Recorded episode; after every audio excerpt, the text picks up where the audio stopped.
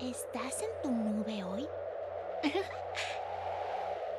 ¿Cómo están? Buen día, buenas tardes, buenas noches. Estamos ya en el tercer capítulo titulado Corazón. Espero que anden mejorando sus nubes, que cada vez los lleven más lejos o más adentro o donde quieran ir. Este capítulo lo vamos a arrancar de una manera distinta. Les voy a pedir que lean algo que tengan al alcance de la vista, cualquier cosa, un shampoo, un cartel de la calle, algo en la cartera, en el bolso, algo que tengan en la casa, que aparezca en la tele, en el lugar que estén, donde sea, busquen algo para leer. Tiene que ser algo cortito, una oración, una frase. Muy bien. ¿Cuántos de ustedes escucharon su voz interna al leer el texto? Es normal, ¿no? A este proceso mental se le llama subvocalización y está asociado a cómo aprendimos a leer. Desde chicos repetimos palabras en voz alta y luego las repetimos en silencio. Ahora ya de adultos, al leer, seguimos repitiéndolas en la mente. Hacemos lo mismo que aprendimos de chicos.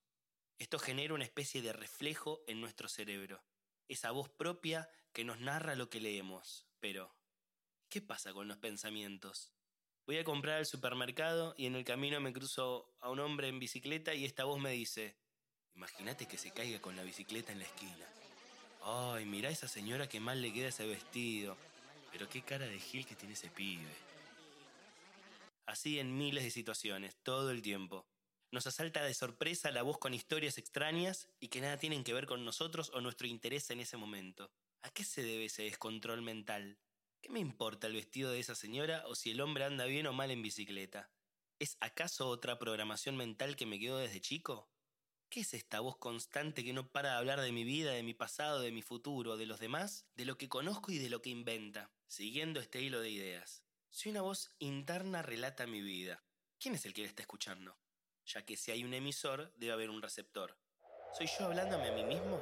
En psicología nos van a decir que esta es la voz de la conciencia. La voz moral, la voz autoritaria, la voz de nuestro interior, Mucha gente nos va a decir, no, bueno, guíate por tu voz interior, siempre tu voz interior es la que vas a ver. Mi voz interior realmente a veces me da ideas que son terroríficas, que si las siguiera todo el tiempo con las ideas o con los consejos que me da, la verdad que mi vida sería una confusión maravillosa.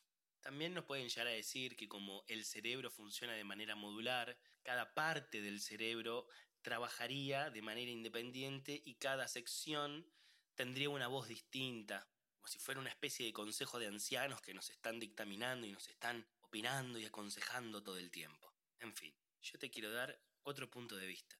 Por eso, vamos con otra historia, la cual puede ser una especie de continuación de la que te conté en el capítulo anterior.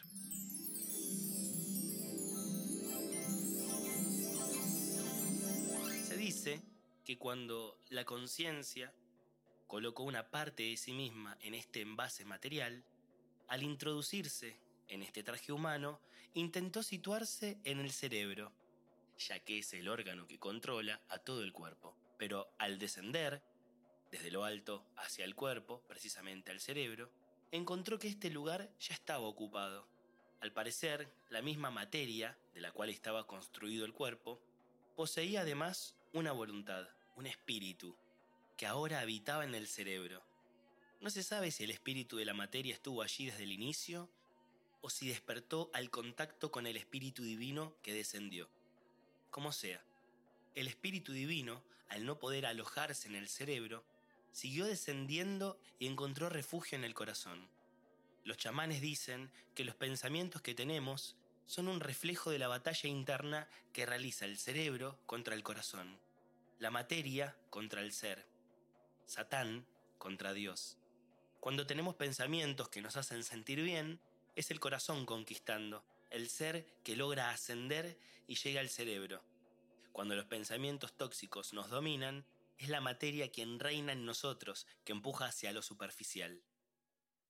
Según la British Heart Foundation, el corazón es el primer órgano que se forma en un embrión y debe comenzar a bombear temprano, pero no se comprende exactamente cómo comienza a latir, Sabemos que los latidos del corazón son causados por el calcio, que entra y sale de las células, y provoca la contracción de los músculos del corazón. Una persona está clínicamente muerta cuando se detiene el latido de su corazón y su respiración. Existen estudios científicos realizados por el Instituto Hermat donde comprobaron que el corazón intuye mediante su capacidad magnética situaciones antes de que sucedan. A su vez también encontraron que hay más vías de comunicación desde el corazón al cerebro que del cerebro al corazón. Es decir, el corazón envía información al cerebro y éste la administra y responde ante ese estímulo.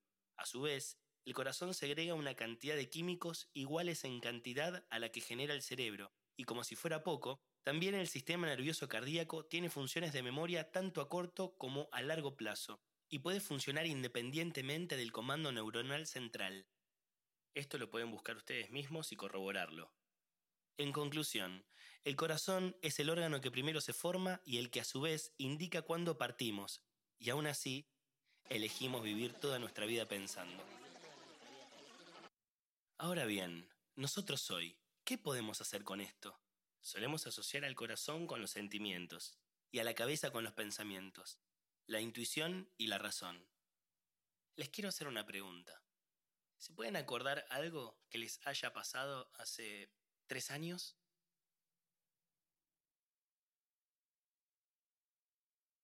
¿Y hace cinco? ¿Algo que les haya pasado hace diez años? ¿Algo que recuerden de su infancia?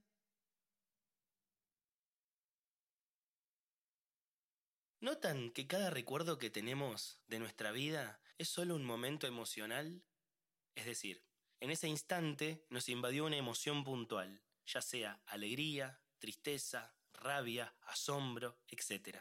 Pero la emoción es la que de algún modo disparó la importancia a ese momento. El resto pareciera que se nos olvidó.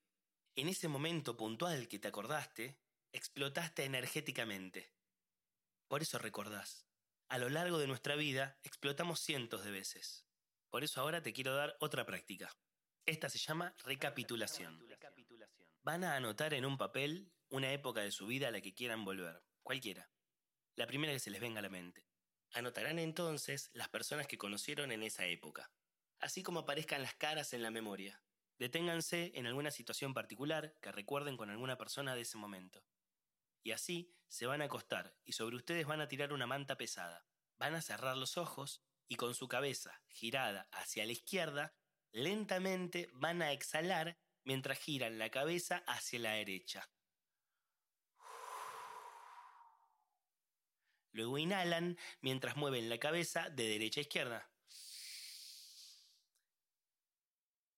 Mientras respiran de este modo, van a estar observando la escena con esa persona en particular. Están allí como observadores. Se ven a ustedes mismos y a la otra persona. En cada inhalación recuperan la energía de esa situación y en cada exhalación expulsan la energía que no quieren tener para sí. Este ejercicio se utiliza para ir a esos momentos que explotamos energéticamente, que quizás aún hoy nos tienen anclados. De chico me mordió un perro color negro y ahora al ver a un perro negro tengo miedo. Con este ejercicio lo que hacemos es liberar la memoria e ir a recuperar esa energía que quedó estancada. Ahora y hoy queremos vivir. Recuperemos esa energía y utilicémosla en algo más productivo. Este ejercicio no tiene fin. Pueden hacerlo cuanto gusten durante el tiempo que gusten, con las personas que fueron anotando, con varias épocas de su vida. Incluso, antes de dormir, pueden recapitular el día vivido, como ya vimos en capítulos anteriores. De este modo, van a estar más atentos a su energía en el día a día. Vamos a seguir hablando sobre el tema de la emoción, pero ya en el próximo capítulo. Por hoy, dejamos acá. ¿Estás en tu nube hoy?